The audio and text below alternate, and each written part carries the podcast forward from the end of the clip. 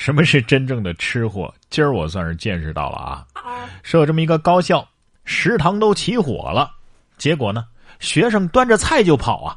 这是十二月十六号，北京航空航天大学的一个食堂啊，发生了火灾，有同学直接端着菜走出了食堂。校方回应，火灾并没有造成人员伤亡。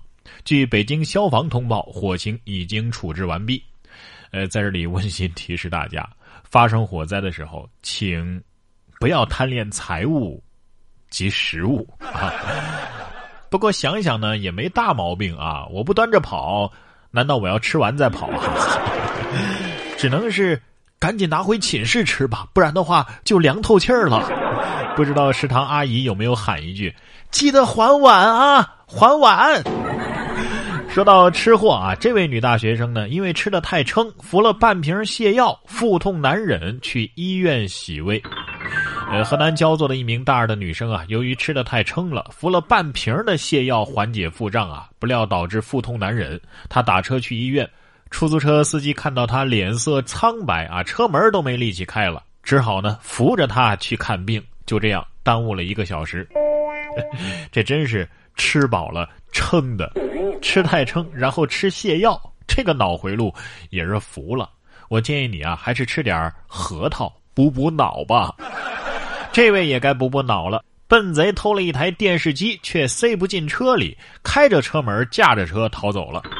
美国的一个居民区的一个监控视频录下了这样的画面：一个男子驾车路过居民区，看到门廊里啊立着一个超大的液晶平板电视，他企图盗走这台大电视，还在逃走的时候脚下绊蒜摔了一跤。呃，由于电视机太大，男子索性开着车门，慌慌张张的驾车逃离。脚下拌蒜，那蒜得说了，我已经尽力了，各位快抓住他！我觉得他可能需要一辆中国神车五菱宏光。从这个案例来看啊，或许盗窃还需要熟练掌握拆卸技术。看起来东西买的大还是有好处的嘛，对吧？所以不论干哪行，都得多读书啊。你看，同样是小偷，这位就研究起了兵法，在火车上偷行李，还调虎离山，指引车主下车抓贼。十二月七号，在烟台开往佳木斯的列车上，有个老头啊，趁这个旅客熟睡的时候，偷走了行李箱，并且藏了起来。待失主发现自己的行李箱不见之后，他还好心的提醒失主说：“这个行李箱啊，被人拿下车了。”失主立即下车追赶，老头就趁机把这行李箱占为了己有。这个小偷怕是脑子里已经在上演着《三国演义》了吧？啊，现在啊没点文化还真不行，姜还是老的辣呀。但是学文化，咱们得从娃娃抓起来看。小学生寒冬广场里写作业，在家懒得写。十二月十五号，内蒙古牙克石最低的气温呢，已经到达了零下二十八度。两名小学女生居然在广场上写作业，自称啊，在家里懒得写，在这儿啊有活力一些。当问他们为啥不戴手套的时候，一个女生大声的回怼：“你不废话吗？啊，戴手套能拿笔吗？”对呀，也是啊，这是什么？这就是现实版的头悬梁锥刺股啊啊！现在的小孩子不光要学文化，其他方面也得是多才多艺呀。你看这个五岁的萌娃，自学成了托尼老师啊，洗剪吹是样样都行啊，左手一只盆儿，右手一把理发器。五岁的小托尼老师啊，一脸严肃的盯着眼前的那颗脑袋。还有十来天，小托尼老师蒋红熙就六岁了。他从小啊就在美发店里长大，自己悄摸着跟着自己的爸爸妈妈呀学了不少的才艺啊。这个洗剪吹拉是样样都行啊。不是别的也就算了，自己给自己剪，这操作有点厉害啊。下面这两个小朋友也挺有才啊，有话不直说，非要写首诗。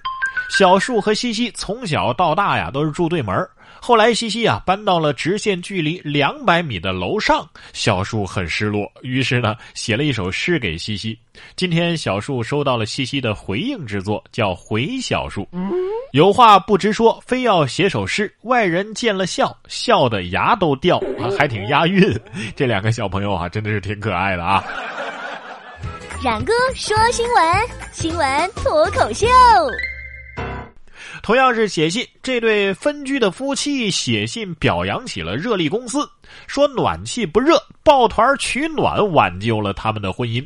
十二月九号，山东烟台的一位市民以感谢信的方式投诉了热力公司，调侃称啊，暖气不热，本来是分床睡的夫妻，现在只能抱团取暖，原本已经破裂的夫妻关系重修于好了。单身狗看完这条新闻，一个人在被窝里瑟瑟发抖。哎，大家想过没有啊？为什么同样是宠物，人们经常用狗来形容人？什么单身狗啊，冻成狗啊，却没有人说单身猫啊，冻成猫的。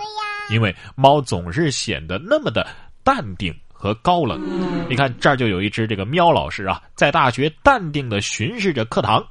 十二月十二号，江苏南京南京医科大学的学生们正在上课，一只猫啊突然闯了进来，挨个从学生的课桌上啊走过，眼神是非常的坚定，步伐也显得很是从容，宛若在巡视一般。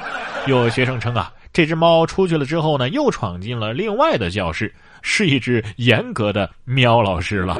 喵！我倒要看看谁没有在认真听讲。相比之下，这只小鹿则上演了什么叫现实版的小鹿乱撞。近视的小鹿撞碎了玻璃，冲进法院，吓得屋内人员啊爬上了椅子。这是在美国啊，最近有一头小鹿撞破了厚厚的玻璃，闯入到当地的法院，吓得屋子里的人呢站上了椅子。小鹿呢也挺可怜啊，被玻璃给划伤了，所幸伤势并不重，最终是安全的离开了。不是，这真的是不怪小鹿，你们这地板也太滑了啊！对呀，或者难道是小鹿喝醉了？小鹿喝醉了，最好不要乱跑。人要是喝醉了，不论如何，各位记住了，不能开车。